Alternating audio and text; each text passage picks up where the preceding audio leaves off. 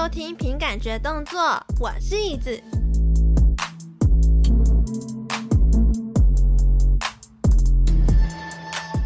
Hello，大家晚安，大家好久不见。这一周呢是 V 计划的单元哦。那这个单元呢，主要就是我成为 VTuber 的过程。那如果呢有人想要跟我一样成为 VTuber 的人，就可以听听看我的这个单元。因为在这个单元里面呢，我会记录一下我的心路历程。那这一次呢，我想要来跟大家分享的是，我在成为个人是 VTuber 之前，我到底在犹豫哪些事情呢？因为之前在三月的时候，有人来问我说：“哎，椅子你怎么了？你为什么三月整个月都没有在更新？你是不是发生了什么状况？还是呢，你单纯在偷懒而已？” 呃，嗯，我觉得一半一半啦。就是我在创作一段过程里面，我很需要一段时间来休息一下。的确，在创作过程中，当然有遇到一点点小小的瓶颈。那这个小瓶颈呢，也让我觉得啊，三月就干脆来休息一个月好了，让我调整一下身心灵的整个状况。等我把状况调整好之后，我再继续往前进也不迟啊。反正就是大家应该会来等我的吧，应该是这样子的啦。那我自己是觉得说，每一个创作者都很需要这样子的时间，就是一个休息停顿的时间，让自己的身心灵的状态比较好了之后，再继续往前进。我觉得这样子的创作流程也比较健康，所以我就想说可以推荐给大家。那在这个月的期间呢，我其实也有把我等一下想要说的犹豫点，分别在不同时间问了不同的人，然后他们也给我了一些宝贵的建议。这些呢，我都有好好的听进去，然后也有在我的脑袋里面好好的整理好这些建议呢。其实我也不太敢随便的下出决定。因为我不确定这些决定所造成的结果是不是我能够承受的，或者是我能不能够喜欢这样子的结果，我还是会怕，你知道吗？就是我是会怕，说我做了 VTuber，花了钱，选了这些选项，如果造成了灾难怎么办？但也是过了好久好久，也就是现在呢，我才知道，其实不管我做了什么决定，都会是好的决定。都会是好的，虽然自己在这过程中也是个犹豫老半天，然后我觉得啊，反正就是过程嘛，就是要这样经历过才懂。好，那我现在呢，就先来跟大家分享我到底在犹豫哪些事情。第一个呢，当然就是一直以来的大问题，就是频道经营方向的问题。我到底是要合并经营好呢，还是分开经营好呢？嗯，真的是苦恼了我非常久。就像我现在呢，有这样子的节目，那万一之后如果 VTuber 出现了，我是要为了 VTuber 再额外新开一个频道，新办一个账号再经营呢，还是跟这个节目合并起来经营好呢？其实之前的集数里面有提到这件事情，然后当下那时候我是说我想要合并经营，因为这样子的话呢，也比较轻松，也比较方便。但是呢，我后来想想。这样其实会有超大问题产生，比如说这个节目的主持人应该要换成谁？是椅子本人呢，还是未来新角色本人呢？如果是新角色本人的话呢，因为人设的问题，变成整个频道的风格要大改变，这样子听众会受得了这件事情吗？嗯，这是我会需要考虑到的问题哦。那因为之前呢，也有人来提议说。如果不合并经营的话，那我怎么知道你出道了？我怎么知道哪个 VTuber 是你？我想想也对哈，就是这个问题也很需要被解决。然后呢，我就问了达特地图炮嘴哥，我就问他说：“哎，你说这个问题该怎么解决呢？”结果嘴哥他就给了一个很棒的建议，他说：“不然呢，就来设计一个剧本。那个剧本内容呢，就设计成椅子在跟未来新角色来互相竞逐这个节目主持人的剧本。”我觉得这个点子非常酷，非常有趣，但是呢，我的脑容量没有大到可以完成这种事情。发现这件事情之后，就觉得啊，那那那，好吧，还是分开经营好了。就是我必须要关心这种很低调的事情。如果要结合 Podcast 跟 VTuber，哇，要考虑的层面也非常多呢。但是呢，如果要分开经营的话，的确观众群会比较统一。然后，Podcast 的这边呢，照样可以访谈有才华、有趣的 VTuber。在 YouTube 那边呢，我就可以好好当我的 VTuber，就是在什么样的位置就扮演什么角色，这样子我精神才不会错乱，我的脑袋才不会人格分裂太严重。这个时候呢，也有朋友来提议说，一定要分开经营，因为他觉得 VTuber 这个产业是以表演形式居多，如果合并起来经营的话，很容易会造成危险，会有一些威胁啊，或是很容易让我受到伤害什么之类的。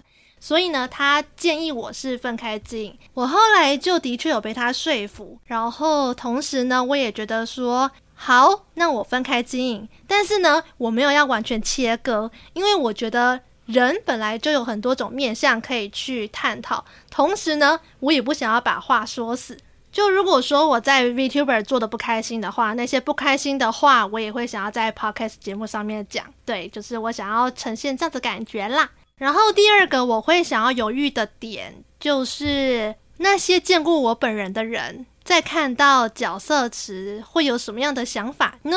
我真的敢打包票，大家如果真的以后看到角色的整个形态，一定会觉得哇，超可爱。然后呢，如果想想我本人真面目，会不会觉得，呃呃，会不会心中突然出现很多疑惑呢？这是我在考虑的点之一。或者是我知道在直播的时候，我在荧幕上所做的任何表演，都很有可能会让你套用我真实的面貌，就会让你觉得，呃，可是现实生活中的你，你就不会用这样子声音讲话啊，你就不会做出这样子的事情啊。它不是我想象的那样，然后就会有种幻灭感。这就是我如果要合并经营会有的问题之一。我知道我喜欢 Podcast 的聚会，我也喜欢在这个聚会中认识很多有趣有才华的创作者。我喜欢跟他们聊天。虽然呢，我更喜欢在聚会里面当角落生物。就是大家如果有发现吗？我每次去聚会的时候，去活动的时候，我都会想要就是当角落生物。然后我就听听大家到底都在聊些什么，我不用一直在跟人家 social，一直在跟人家怎么样。我觉得大家呃有聚会我参加，但是我就当旁边的角落生物。就其实我很少会在这种聚会主动跟人家聊天啦，就我比较喜欢坐在旁边等别人来跟我搭话，这样我也比较不累。然后我也发现大家其实都人很好啦，就是都还是会想要跟我讲话。说到 Podcast 的活动，每次活动到后来都一定会拍照。我知道大家就是一定会想要做一个活动纪念啊，发文比较有素材呀。但是呢，其实我会有一点点抗拒这件事情，不拍会显得我很尴尬，会觉得我好像很不合群。拍。我又要担心中职人会泄露身份这件事情，然后在聚会的当下呢，可能就会遇到新认识的听众，或者是新认识的创作者，他们呢，就有些人可能会问说：“哎，奇怪，椅子你为什么不拍照呢？”我我就呃，天哪，我还要解释中职人隐私的问题，然后解释什么是中职人，然后解释一大堆，我觉得哦，天哪！但万一你是因为听到了这一集而成为我的新粉丝的话，这代表你是新听众嘛？那那如果你不了解这个有什么危险性的话，我来这边跟你说一下，透露中之人的隐私有多么可怕。除了我刚刚有提到我在表演上你会有幻灭感之外呢，你如果知道太多个资，我也有可能会引来不必要的骚扰或者是麻烦。我举个例子好了，就像偶像呢，他也不会随便透露自己的电话号码给大家知道。因为你想哦，如果要是听众粉丝知道了哦，自己喜欢的偶像的电话号码，会不会有人会想要成天打电话给他，跟他说哦，那个什么什么偶像，我好喜欢你哦，怎么怎么？你每天接到这些电话就饱了，根本就不需要做什么表演了，你知道吗？就我根本就不会知道说这个世界会不会有人因为知道了这些个资。然后这些资讯呢，就对我造成什么样的威胁？虽然目前来讲，你们可能会觉得我是不是担心太多啦？根本不会有发生这种事情呢？你干嘛困扰那么多呢？嗯，但是这个世界上是什么样的人，根本都不知道。为了保护好自己，我必须得这么做。虽然只是一个很简单的活动拍照而已，但是对于我们来讲呢，就是需要考虑到很多很多事情。那我相信呢，经过这样子的解释，大家应该能够比较理解了？嗯嗯嗯，我觉得呢，大家都会喜欢一点点神秘感啦，就像拆礼物一样啊。你刚拿到的时候会觉得哇，好兴奋，因为你会不知道里面到底放了什么样的礼物。但是呢，如果你拆开包装之后，看到里面的真实面貌，你要么就继续开心，要么就直接软掉。这就是一个几率问题。然后呢，我为了必须要解决这个问题，我就干脆选择不出现，就继续让大家拥有美丽的画面就好了。这样是不是很赞呢？然后后来我又觉得说，如果对方没有兴趣了解 VTuber，或者是根本就不了解这个圈子的人，其实呢，我后来想想也不用跟他们解释太多哈。呃，但是我又觉得说有解释，好像又对大家能够多一点体谅。就比较好，然后再来第三点，就是制作面向的问题啦。就比如说名字要取什么，人设应该要设怎样，我要找谁设计，我的企划方向要怎么样？哦，这个部分其实老实说，我还在处理当中。就前几天呢，有人来问我说，人设是不是还是以椅子为出发点呢？结果现在不是哦，我的人设现在有重新更改了。因为后来我看到绘师给我的人物形象呢，我觉得以我的能力可以做到的程度，比较可以是一位爱画动画的虚空寺少女，所以人设呢最后改成这一个。再来是光是想名字呢，我就其实也犹豫了超级久，我想了一大堆。